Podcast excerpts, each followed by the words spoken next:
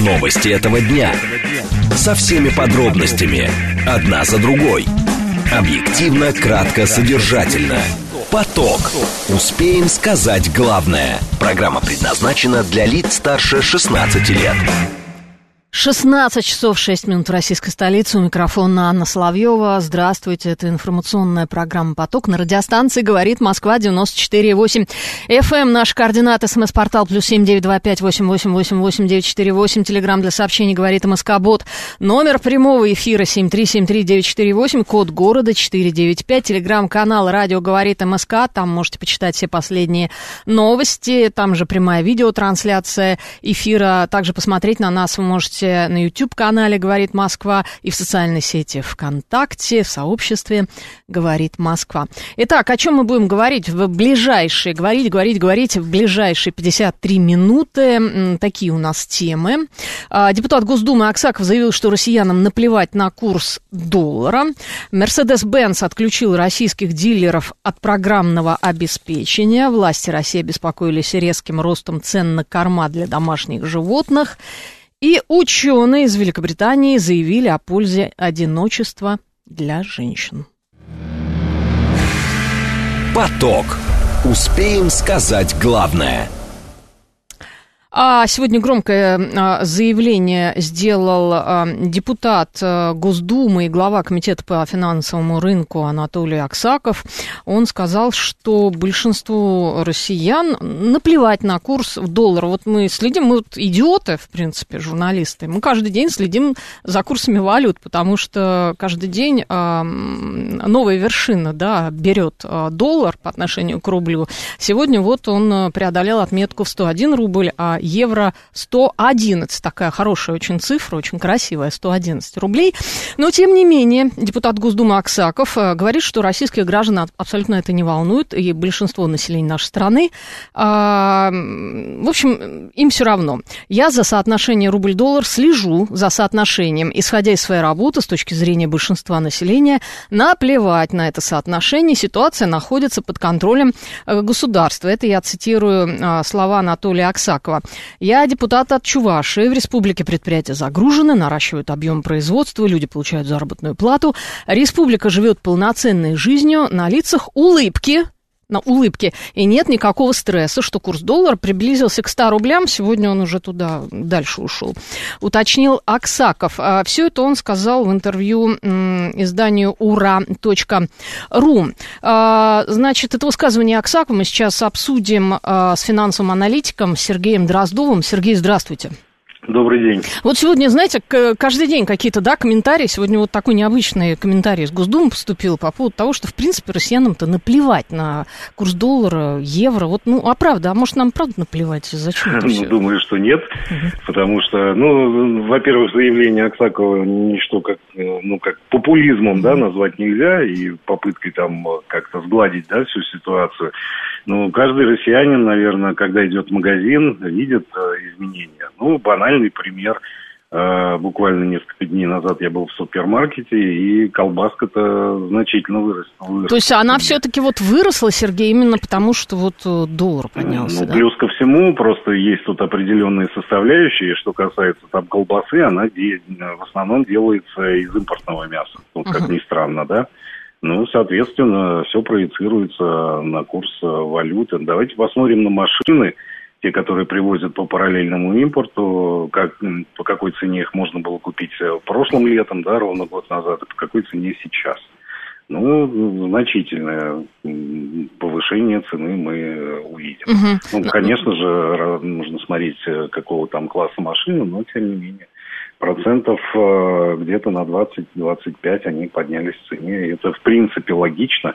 Они покупаются за валюту, ну и остальные товары, которые у нас привозятся из-за рубежа, даже те компании, которые якобы российские, они заказывают э, свои товары, ну, производят, точнее, много чего производится в том же Китае, но курс юаня-то у нас э, тоже вырос по отношению к рублю.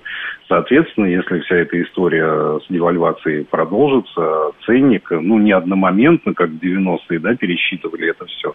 Но со временем где-то месяц, другой цены могут переписать наверх. Угу.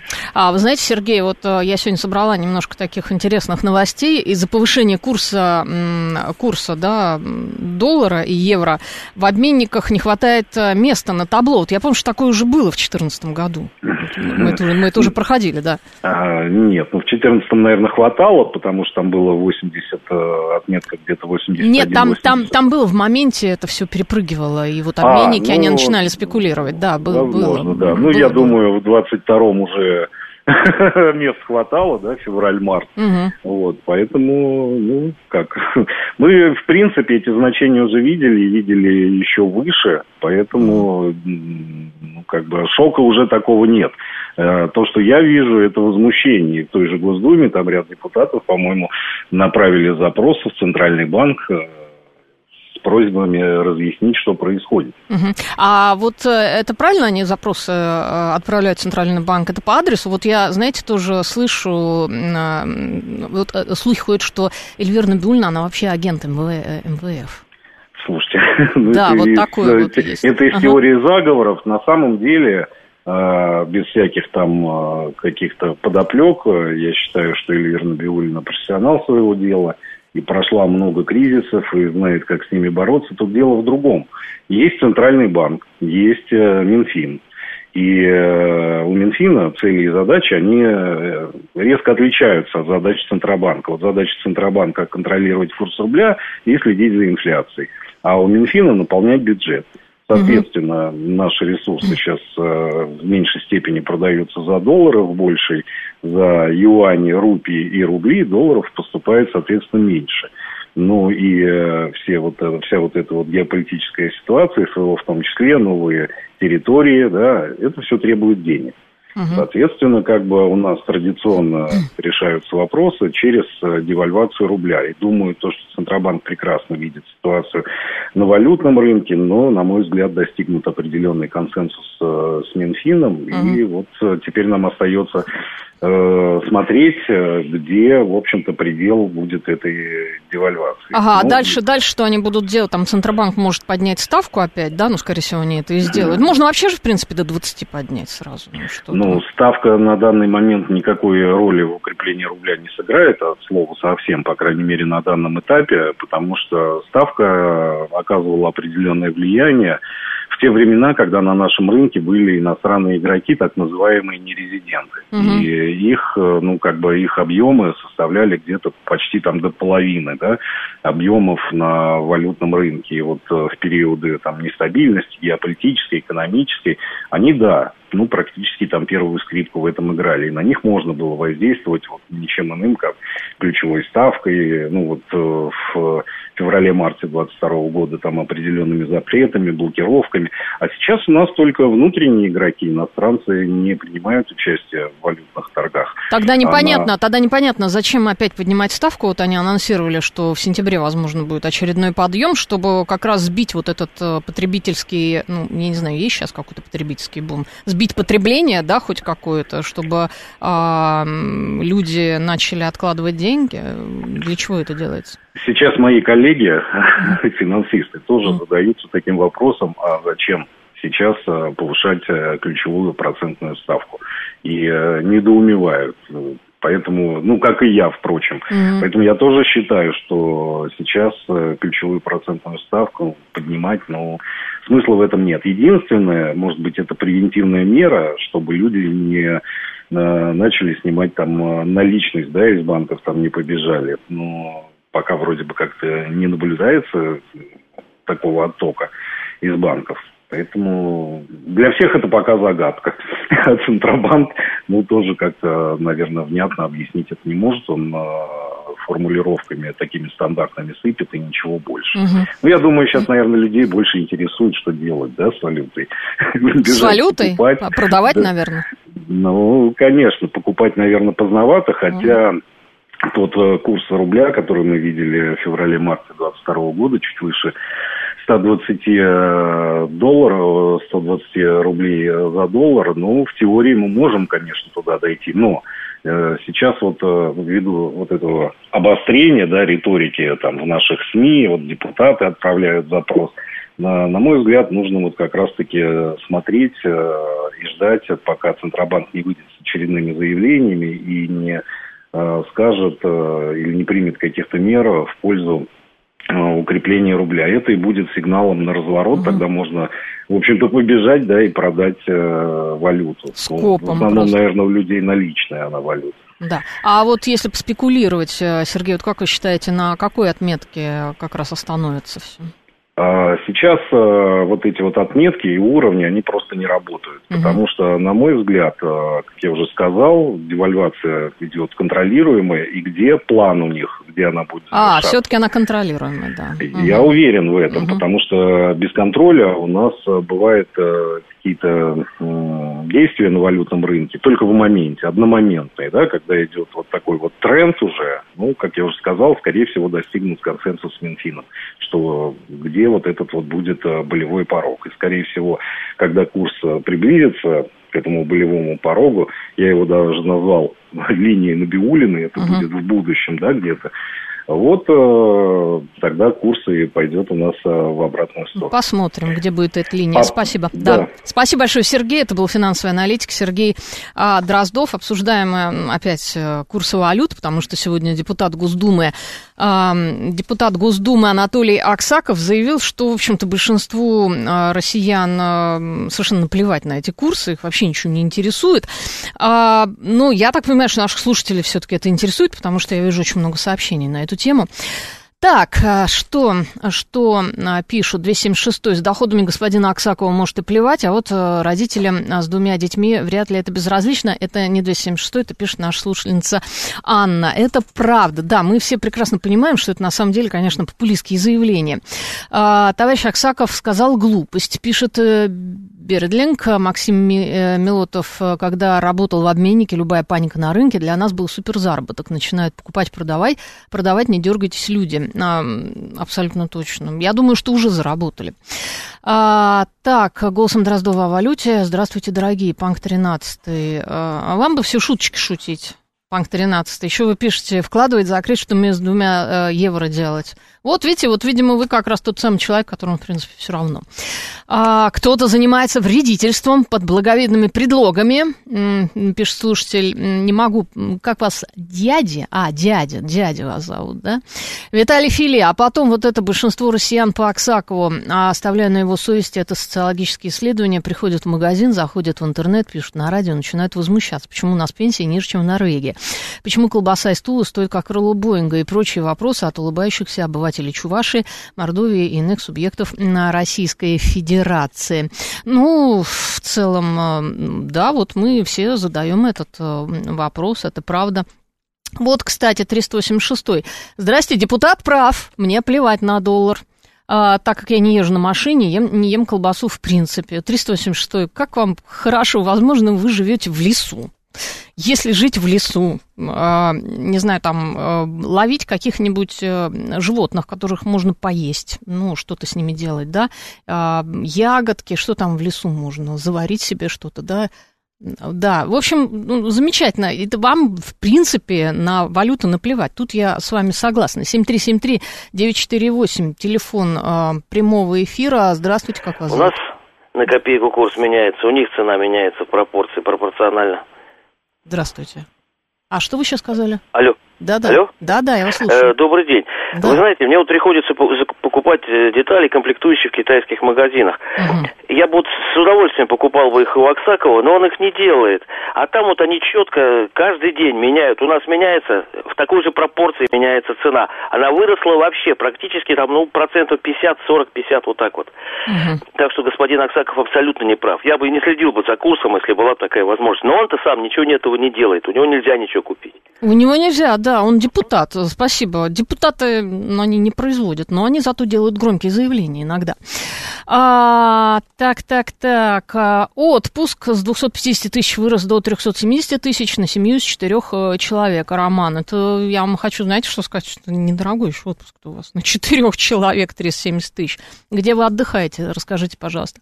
А, судя по тому, что откуда господин Аксаков родом, из одной из беднейших республик Чувашии, то ему должны, должно быть стыдно вдвойне за такие высказывания. Андрей Обнорский пишет. Не знаю сейчас, как обстоят дела в Чувашии, это надо аналитику провести. Является ли сейчас она одной из беднейших? Я, кстати, вот не уверен. А, Тушинец 77, почему в лесу? Я так живу в городе и по барабану на этот доллар. Вот, отлично. Как вам это удается? Вам все по барабану. Обожаю таких людей, когда все по барабану. 7373948, телефон а, прямого эфира. Здравствуйте, как вас зовут? Добрый день, Лев меня зовут. Лев. Мне кажется, мы зря тут этого депутата поминаем. У нас же помимо депутатов таких замечательных, есть же еще министры, угу. вот, которым, э, наверное, тоже до лампочки. Э, с одной стороны, мы говорим про э, суверенитет всевозможный, а сейчас куда ни сунься, вот, мы живем, к сожалению, на каких-то там то импортных там оборудований, там, которые колбасу делают, которые запчастей требуют постоянно, машины там самолетов да. нет своих и так далее. Вот, э, к сожалению, вот пока будут Спасибо, такие Лев, спасибо, люди. я вас поняла. Но вся проблема в том, что когда, знаете, такой полный суверенитет, это называется авторки. Сейчас в современных э, условиях, мне кажется, а, никто уже так не живет, это просто невозможно. У нас вообще последние годы, последние 20-30 лет был глобализм. Вот у нас глобализм, а, мы получили э, по полной программе. Давайте мы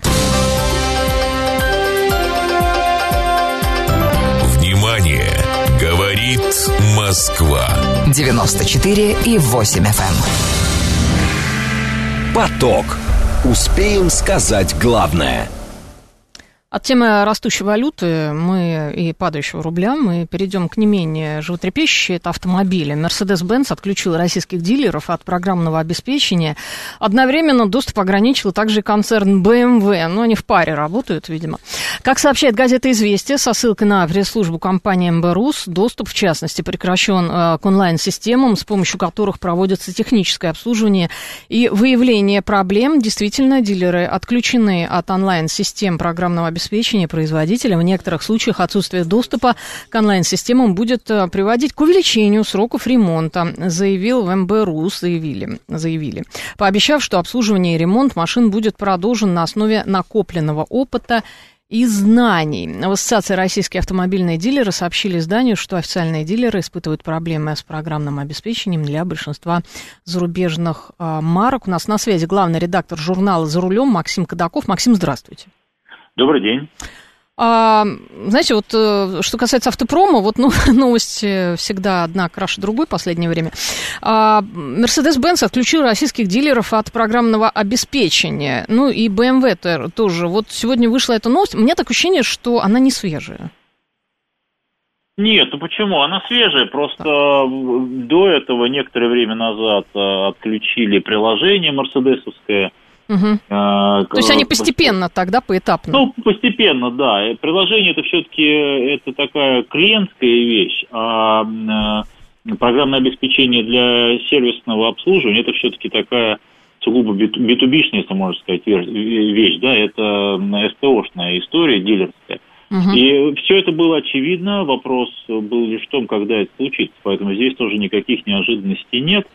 А, и понятно, что полностью вот так по щелчку пальца победить проблему, несмотря на то, что мы в последнее время привыкли, вот всегда говорят, да, плевать, да, вот там справимся. Ну, наверное, справимся, но проблем будет много, потому что сейчас любой автомобиль, особенно из числа последних, свежих, это, как мы любим говорить, компьютер на колесах. Мне mm-hmm. это выражение не нравится, оно такое немножко дилетантское какое-то, но по, по сути оно так и есть, потому что сейчас в единую, в единую систему управления прописываются не только там двигатель или система климат-контроля или э, автоматическая коробка передач, что как бы всем понятно, но и странные вещи, вплоть до колес, например. Если uh-huh. у вас в колесе стоят датчики, которые Э, выдают давление и температуру в колесе. А то... они практически у всех стоят сейчас. Ну, сейчас, да, угу. да, да, да, да. И, соответственно, они тоже должны быть подсоединены к электронной системе. И когда у клиента появляется какая-то, у владельца автомобиля появляется какая-то проблема, то машину нужно подключить через э, фирменный софт, соответственно, к э, для того, чтобы определить на, на, где, к системе диагностирования, определить какие-то неисправности. Вот сейчас фактически а, дилеры этого лишаются. И тут же мы сразу понимаем, ага, официальные дилеры-то они вроде как бы теперь и, и не совсем официальные, мы это и раньше подозревали, да, что как после того, как Даймлер ушел, а теперь оказывается, что они вообще как бы брошены.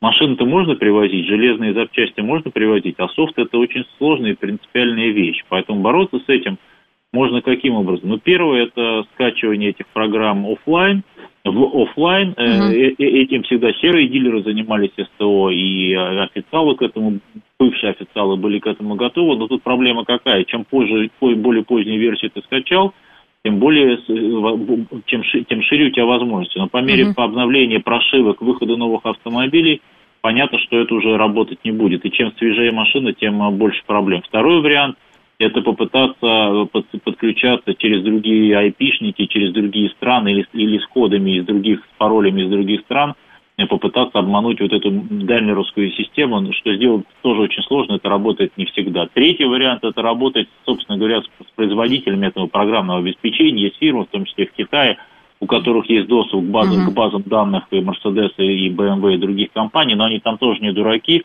а, сливать информацию нам – ради нашего рынка и потерять э, возможность работать там, с Даймлером, ну, это тоже вопрос, хотят ли они. Ну и последний вариант, уже люди вывозили в прошлом году, когда еще была возможность электромобили свои проблемные, например, в Финляндию на Э, на ремонт, на обновление там, а, программы управления, на обновление ключей и так далее, можно попытаться вывести машину куда-нибудь в Казахстан или я не знаю куда. Угу, на обслуживание в, просто. В, угу. в Армению, да, но как только вы подключаете машину к, опять же, машина инициализируется, все понятно, что это ВИН э, машины, которая была продана в России. Кошмар а, какой. И, Какие ну, ужасы общем, вы описываете, да. Замуровали, замуровали демоны. Ага, вот, ну, по, ну, ну то есть вот в Белоруссию, например, нельзя, да, это уже не вариант поехать обслужить машину? Ну, надо пробовать, но мы же не знаем, как это будет работать, пока не попробуем. И угу. понятно, что к чему это все приведет. Первое, это к тому, что, возможно, увеличатся сроки ремонта, то есть возни будет больше с, простыми какими-то с вещами, которые раньше решались, что называется, да, по щелчку пальца. Угу. Второе, чем, чем дольше, тем дороже, да. Третье, можно предположить, что возникнут какие-то тяжбы между владельцами и СТО. Покупал человек, ему говорили, мы официальные, угу. мы тут вам все сделаем, у нас тут гарантия. А и, конечно, человек хочет, чтобы он не хочет без машины сидеть. Ребят, сломалось, сделайте. Но если вы не можете сделать срок или вообще не можете сделать, ну тогда платите деньги или заберите свою машину и выдайте мне деньги, верните на по состоянию на ее цены на сейчас. И вот тут надо как-то либо пытаться договариваться, понимая ситуацию, да, либо покупатели просто будут идти в суды, и суды их в этом смысле поддержат, потому что человек купил машину конкретного дилера, дилер за нее отвечает, угу. за ее э, гарантийное обслуживание. Даже, даже если машина была ввезена недавно, по этим всем параллельным альтернативным каналам нас дилеры уверяли, что все, зуб даем, мы вам ее сделаем, вот вам гарантия, два там или три года, и вот момент настал. Угу. Посмотрим, как будет Спасибо, работать. спасибо, Максим. Это был главный редактор журнала а, «За рулем» Максим Кадаков. Описал нам все, а, ну, такие, я бы сказала, не очень приятные сценарии развития этой ситуации с автомобилями. А, что вы пишете? Форс-мажорное лицо суд не поддержит, Максим Милотов. Вполне возможно. Посмотрим. Ну, конечно, все это очень печально, прямо скажем. Бесит не то, что кто-то на Западе нас, а то, что мы не отключаем Запад от нефти и газа, причем с момента начала СВО СВО, пишет Юстас, э, политолога-анатом Юстас. А, не можем это сделать. А, варианты понятны, но зачем Панк 13? Как зачем? Чтобы на машине на своей ездить, Панк 13. А как вы еще собираетесь это делать? А, так, раньше дилеры были важны для гарантии, сейчас они не нужны. Полно-полно сервисов, специализирующихся на ремонте Мерсов и BMW, в разы дешевле, по цене и лучше по качеству обслуживания. Обновление машины также сделают, а если есть мозги, то самому можно проводить диагностики и обновления, пишет Александр. Я вообще считаю, что надо самим уже, да, писать программное обеспечение для автомобилей. Сейчас у нас новости, а потом продолжим. Новости этого дня. Со всеми подробностями. Одна за другой. Объективно, кратко, содержательно. Поток. Успеем сказать главное. 16 часов 36 минут российской столицы. У микрофона Анна Славьева. Здравствуйте. Мы продолжаем информационную программу «Поток» на радиостанции «Говорит Москва» 94,8 FM. Наш координат. СМС-портал плюс семь девять два пять восемь восемь восемь восемь девять четыре восемь. Телеграмм для сообщений «Говорит МСК Бот». Номер прямого эфира семь три семь три 948, код города 495. Э, заходите в наш телеграм-канал «Радио говорит МСК» в одно слово. Там вы почитаете все последние новости. Там прямая видеотрансляция эфира. Также посмотреть на нас можно в YouTube-канале «Говорит Москва» и в социальной сети ВКонтакте, в сообществе Говорит Москва. А, вот тут срочные новости агентства ТАСС. Я сейчас прочту. Роспотребнадзор отменил анкетирование по COVID-19 в пунктах пропуска через границу. Представляете, вот только сейчас. Я тут думала, это уже давно отменили, но нет. А, о чем мы сейчас поговорим? Какие у нас основные темы, да? А, власти России обеспокоились резким ростом цен на корма для домашних животных. А, вот а, об этом мы сейчас побеседуем. И ученые из Великобритании заявили о пользе одиночества для женщин. Внимание! Говорит Москва. 94 и 8 FM. Поток. Успеем сказать главное – а, продолжаем а, такие экономические зарисовки, в принципе, да, естественное тоже продолжение. Это власти России обеспокоились резким ростом цен на корма для домашних животных. Да неужели? Генпрокуратура и а, Федеральная антимонопольная служба проверят рост цен на корма для домашних животных. Так, так, так. И ветеринарные препараты тоже под подпадают. С начала года их стоимость взлетела на 20-30%, э, пишут известия со ссылкой на письма ведомств первому зампреду Комитета Госдумы по экологии Владимиру Бурматову. Именно Бурматов ранее обратился в ведомство, рассказав о жалобах россиян на рост цен. После этого Генпрокуратура организовала проверку, а ФАС направила запросы производителям кормов. После получения анализа запрашиваемой информации ФАС России сможет сделать выводы о наличии оснований для принятия мер антимонопольного реагирования, о чем сообщит дополнительно, заявили представители а, ведомства. У нас на связи ветеринарный доктор, президент Союза кинологических организаций России Владимир Урожевский. Владимир Александрович, здравствуйте. Здравствуйте. Действительно ли а, вот так вот э, подорожали корма для животных? Просто я отлично не могу сказать, у меня сейчас нет домашнего животного. Правда ли такая да, ситуация прям критическая? Да, подорожали угу. корма и значительно. Когда дорожает там на 3%, на 5% мы не ощущаем. Но когда дорожает сразу на 20-30%, конечно, это очень ощутимо. И многие владельцы, конечно, жалуются, потому что привыкли кормить сухими кормами, это удобно. Uh-huh. Возвращаться в 90-е и варить супы не каждый может себе позволить, потому что нет времени просто. Ну и там, конечно, надо внимательно следить. А что... вообще вот что сейчас а, происходит на рынке кормов? А, вот эти вот корма, которые подорожали, они и раньше были, да, до начала? Да, раньше, угу. но нет, не все. Некоторые корма появились новые, причем большие э, предприятия, которые выпускать могут до 30 тысяч тонн корма в год. У нас маленькая конкуренция, потому что производители кормов это очень большие компании, которые производят корм, и те, которые заменяли и корма многие компании, они ушли с рынка. Угу. И поэтому просто, конечно, когда нет конкуренции, какую бы цену кто бы ни поставил, конечно, это будет продаваться рынка, не было, так скажем, рынка в России достаточного.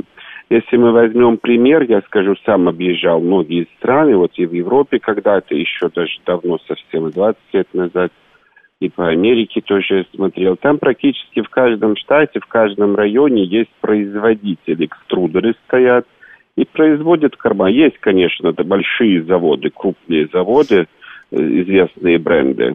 Но и было очень много маленьких кормов, которые известны только в том или ином регионе. Mm. То, чего нет в России. В ну, России... в России, видимо, просто не было смысла это делать, потому что, ну, возили эти корма и возили. Ну, смысл был, почему? Да, возили и возили, конечно. Э, ну, подбирать надо рецептуру. Сложность не в том, чтобы там, ну, конечно, должен быть специальный, э, линия должна быть специальная, которая делает специально эти гранулы, там определенной консистенции, состав должен быть грамотный, выверен, э, потому что не просто создать рецепт, но надо его так э, отследить, чтобы действительно э, вот все сходилось, потому что очень много видов кормов для щенков, для взрослых собак, для старых собак, например, возраст тоже ранний, для маленьких щенков, совсем щенков, стартер называется, потом папе, щенячий, потом юниор для подростков. Также есть корма, которые для активных собак, где больше протеина. Есть корма, э, наоборот, где меньше, если проблемы какие-то э, с кишечно-пищеварительным трактом, тогда подбираются специальные корма. Есть корма холистики, которые там без... Э, ну, в общем, много-много очень нюансов. И проблема другая, то, что животные, когда привыкают к тому или иному корму, их нельзя вот прямо в этот день перевести на другой корм. Если едели натуральную пищу, давать сухие корма, сухие на натуральную, или даже менять сухие корма. Потому что разные составы, нужно это делать постепенно, добавляя там по несколько гранул нового корма. Угу. А сколько сейчас вообще в среднем э, стоит вот, э, хороший корм для собак и, и для кошек? Ну, корм безумно дорогой, потому что, э, ну, это, конечно, если мы зайдем в магазин, мы это увидим. Так как у нас питомник и много собак, у нас другие цены. Для mm-hmm. заводчиков, для питомников каждая компания э, предлагает свои цены, доступны, то, скажем, э, которые тоже, конечно, стоят достаточно дорого, но на 20, на 30 процентов, а то и больше могут быть дешевле потому что иначе питомник не сможет прокормить тогда точно собак. Ну и потом заводчик, он рекомендует эти корма, и на этом корме многие щенки тогда остаются всегда. Это особенность, так скажем, как и котята, как и для животных. Mm. Ну, а стоимость мешка может стоить и 5, ну, смотря какой мешок, 10-15 килограмм, там, 18 килограмм. Чем меньше расфасовка, тем еще они дороже. Конечно, кто покупает больше оптовые, так скажем, цены есть и для питомников. Поэтому цены могут разниться на тот же мешок там от 4, от 3 до 4, до 5, до 6, до 7 и дороже тысяч рублей. Угу. Ну, я так на понимаю, что, а, а, Владимир Александрович, решить проблему можно только расширением конкуренции, да? Конечно, как и весь рынок. Если будет достаточное количество линий, заводов – будет соответствовать качество, потому что очень важно еще сохранить качество этого корма. Потому что не просто вот создать рецептуру, а важно еще нужно несколько месяцев следить. Э, есть опытная группа животных, которым дают и смотрят, какая шерсть, какая э, какой, э, как они активны, как они конечно, переработать. Ну, смотреть большая, э, как бы, так сказать, э, внимательно нужно наблюдать за здоровьем животных. Угу. Как себя ведут, э, какой стул у животных, ну и так далее. Поэтому люди многие очень доверяют известным брендам, которые достаточно давно на рынке. Угу. В этом тоже особенность еще. А вот эти вот э, западные бренды остались у нас еще на рынке, и кто их заменяет? Да, да, есть остались наши, угу. да, из дружественных стран или наши отечественные заводы, которые работают, хорошие заводы производят достаточно много корма. Также те, которые дружественные страны, в Словении той же заводы и так далее. Ну, привозятся корма также из других стран. Словения не дружественная сейчас. Не дружественная. Не, не дружественная. Но, тем не менее, да. есть заводы, привозятся. Угу. Очень дорогая логистика, конечно. Ну, из-за этого еще, видимо, идет подорожание. Да, угу. да. Ну и, конечно, меняется политическая обстановка, и в этом вся сложность, как и в другом. Но продукты для людей, видите, они заменяются. Можно привозить совсем издалека, можно угу. планировать, замораживать там и так далее. Угу. Есть рядом дружественные те же азиатские наши страны и так далее. Угу. Там, где, как, к сожалению, не производятся для собак Спасибо, спасибо, Владимир Александрович. Это был ветеринарный доктор, президент Союза кинологических организаций России Владимир Уражевский. Обсуждаем мы тему дороговизны кормов для домашних животных. Панк 13 пишет, ну да, ну да, пока кот наш корм не жрет. А российский вы имеете в виду, да, не хочет, хочет подороже. 10 а, килограммов, 5-7 э, тысяч рублей, а, Дамер пишет. Э, да, знаете ли, сейчас, э, ну как, член семьи. Вы же хотите член семьи? Вот кормите его, пожалуйста. Так, Сергей, может, думцам надо заботиться нахождением Набиулиной на посту Центробанка, а то рост цен превышает ее таргетирование инфляции раз в 10 как минимум. Они, видите, озаботились. Ну, тут вот э, вопрос такой сложный. А, понизится ли цена на корма для животных, если в отставку отправить или Эрнабиуль? Ну, не знаю, мне кажется, это как-то нелогично. Так, валюта растет, и цены на корма растут, все логично. 201, 201 а, пишет. Так, а, так, так, так, так, так, так, так. А, что еще, что еще? Сейчас, сейчас, сейчас. Райл Канин для щенков 8 тысяч, 17 килограммов, у заводчика 5800, только два мешка сразу. Елена Андреева. Ну, приличная, кстати, вам хочу сказать, разница. А для котов кастрированных это отдельная песня, утрирую, но как для больного человека, пишет Панк 13. Это правда. А, а если у вас животное болеет, то это вообще э, там всякие особенности э, для животных. Есть, не едят определенные корма. 700 рублей за килограмм, ее стейком дешевле, но лечение, панк 13. Да, мне кажется, стейком кормить кошку, это, это уже какое-то извращение. 7373948, а, телефон прямого эфира. Марина, здравствуйте. Здравствуйте. У вас есть домашнее а... животное, да? Вы знаете, оно у нас было. Было. Так. Прожил кот 19 лет. Угу. Ему было, когда он умер. И вы знаете, я вот какой момент хотела поднять, что никто никогда не будет жалеть для своих животных. Вот мы говорим про цены, про поднятие там э, то есть уход каких-то хороших фирм там, да, но все равно люди будут искать для своих животных в основном самый премиальный корм. Ну, это логично Никак... же. Да, никогда не будут жалеть. Так что что говорить? Ну, повышаются цены. И я как-то была в торговом центре, сидела там возле зоомагазина. И вот это, знаете, был как раз период, когда какие-то фирмы уходили, и доллар вот как раз с началом э, операции, и, в общем, вот были тогда вот эти волнения всяческие денежные, все дела. Вот. И э, мужчина э, выносил, он несколько раз прошел, он выносил корма, вот такие огромные э, упаковки, ну, для собак, там была нарисована собака, видно было. Он выносил это, наверное, раз пять он выходил, и по два пакета в руках. То есть он запасался вот для своего животного, так что повышаются цены, не повышаются цены, мы будем все равно покупать то, что хочет наше животное. Ну, понятно. Куда мы не денемся. Разумеется, да. спасибо вот, вам, вот, спасибо. Звонок, да. естественно, если у тебя твоя любимая кошка или собака, как это не покормить, да? своего маленького друга. Доброжелатель пишет, у меня на кошку 7 тысяч рублей в месяц уходит, 5 только на а, корм сухой и мокрый. Да мне кажется, что 7 тысяч рублей даже и недорого, мне кажется, да, на любимого своего, любимое существо. 7 тысяч. Да, что ж. Можно сварить, если совсем капец, пишет Панк 13. Можно сварить э, кашку гречневую, помешать с мяском. Это же хорошо, даже человек, мне кажется, с удовольствием это съест. Если собаку кормить плохим кормом, то у нее мясо будет невкусное, пишет Григорий Санкт-Петербург. Григорий, я понимаю, что вы из Санкт-Петербурга, и у вас прекрасный юмор. Вы знаете, отличный у вас там северный юмор. Это мы а, в курсе. Так, что еще вы пишете? А, Хилс полтора килограмма, три тысячи рублей, менять не планирую, хорошо бы не пропал с рынка, пишет Катя. Ну, скорее всего, не пропадет, видите, везут все равно эти корма, даже если не официально, все равно их будут вести, несмотря на, удорожавшую а, логистику. Что мы обсуждали с вами? Да, я хочу закрыть эту тему, сейчас мы перейдем к другой, не менее животрепещущей.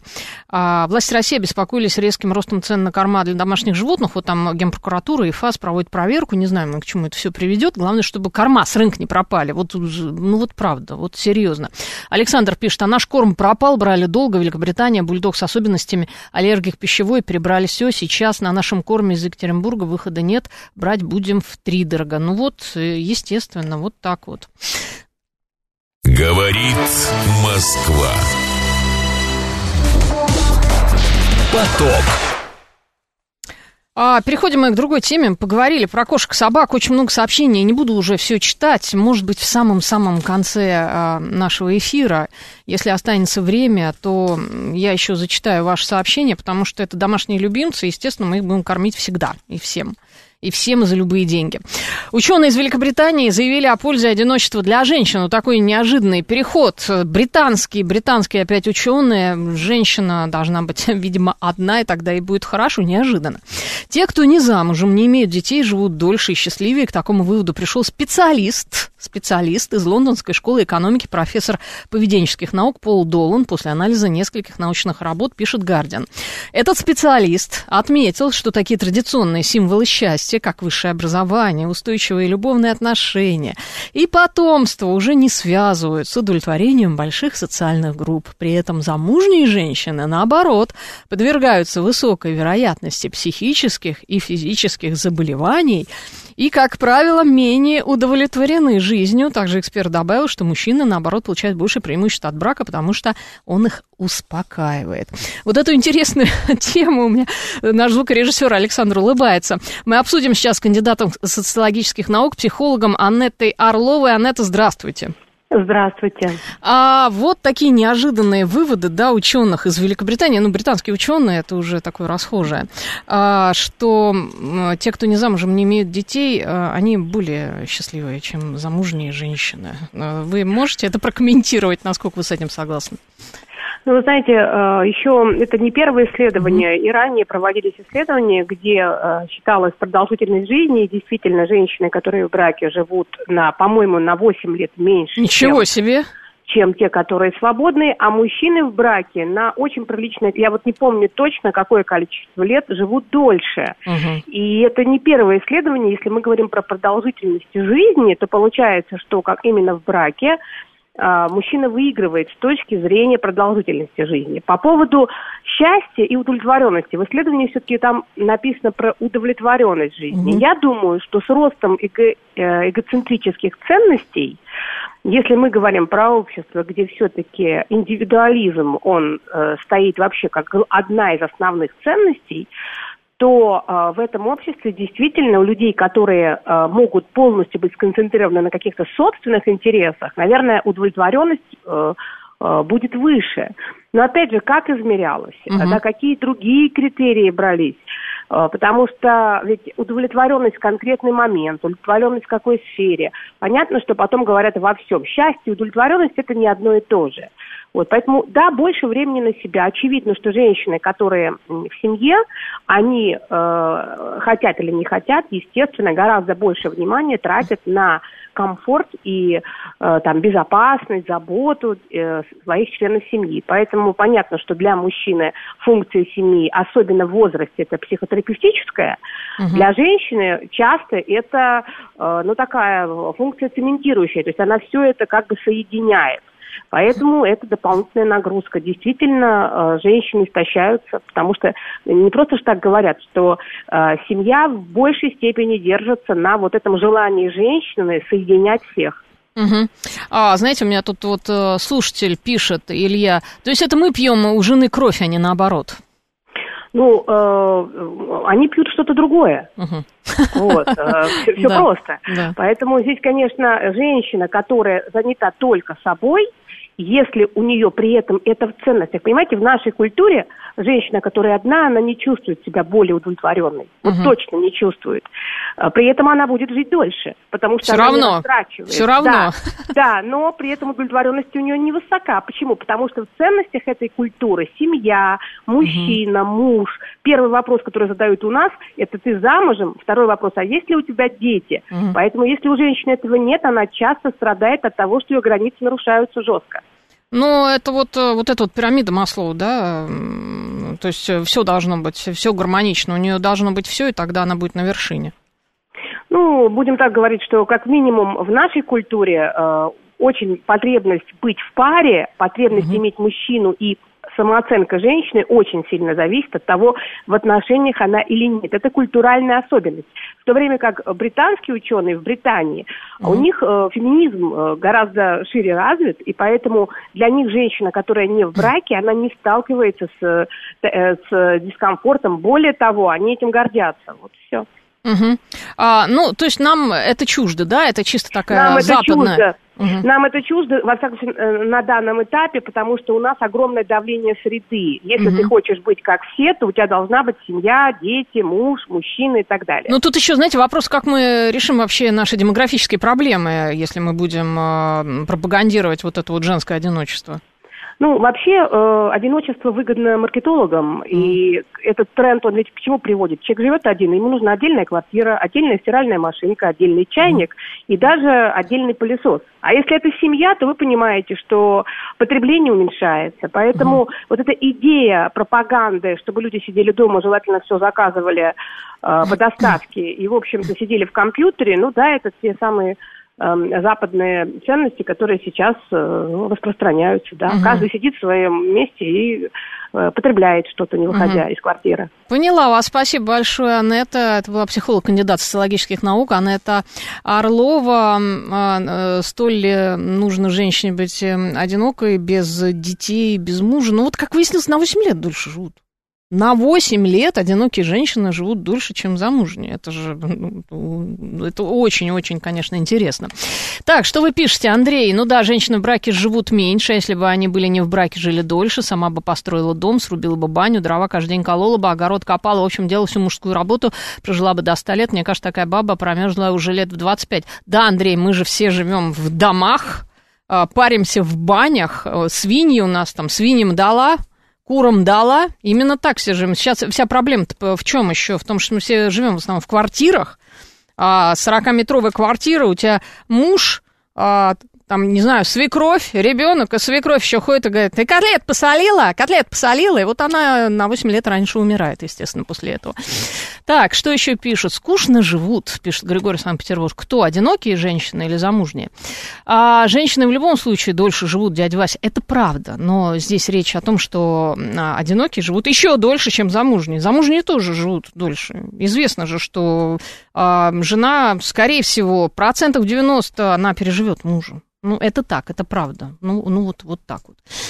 А, так, 10 лет назад у меня было две вредные привычки, курение и жена. Бросил теперь обе и живу счастливо, 201 Ну, мужчины живут э, меньше без жены, имейте в виду 201 что вот это все чревато на самом деле. А, так, то есть у британцев женщины в браке сталкиваются с обструкцией, а разница, панк 13 да не сталкиваются они с обструкцией, просто там э, не сталкиваются с обструкцией те, кто не в браке. А, что еще? Карьерный рост прерывается из-за декрета, и ни, и ни одного одного бывает, Григорий Санкт-Петербург, да, нам бывает, не прерывается. Ну, от женщины тоже зависит, на самом деле, очень много. А, говорят, знаете, как э, родить надо пораньше, вот сразу родила и все, а дальше уже и можно карьеру делать. В принципе, это тоже. А, женщина, так, отдает здоровье рождению детей, это не мужья виноваты, Илья 572 Пишешь, не всегда говорят, что наоборот это очень хорошо. Тут это непонятно. Понимаете, врачи, гинекологи говорят, что наоборот должна рожать, дольше проживешь. А, так, так, так. А что еще, что еще? А, чрезмерное потребление девальвируешь такие ценности, как семья, замужество, Алексей Морозов. Да ну вряд ли. Вы знаете, это тоже все спорно. Потребление семья потребляет тоже. Чем больше детей, больше потребляете на самом деле. Дочь за 30, прожила с мужчиной около 10 лет, рассталась. Теперь слышать не хочет ни о каких отношениях, путешествует, театралка, выставки и тому подобное. Ирена Тау пишет. Ну и что, счастлива дочь-то? Может и счастлива, но пока что. А потом, может быть, заскучает через какое-то время. Сейчас новости, а потом будет программа «Своя правда».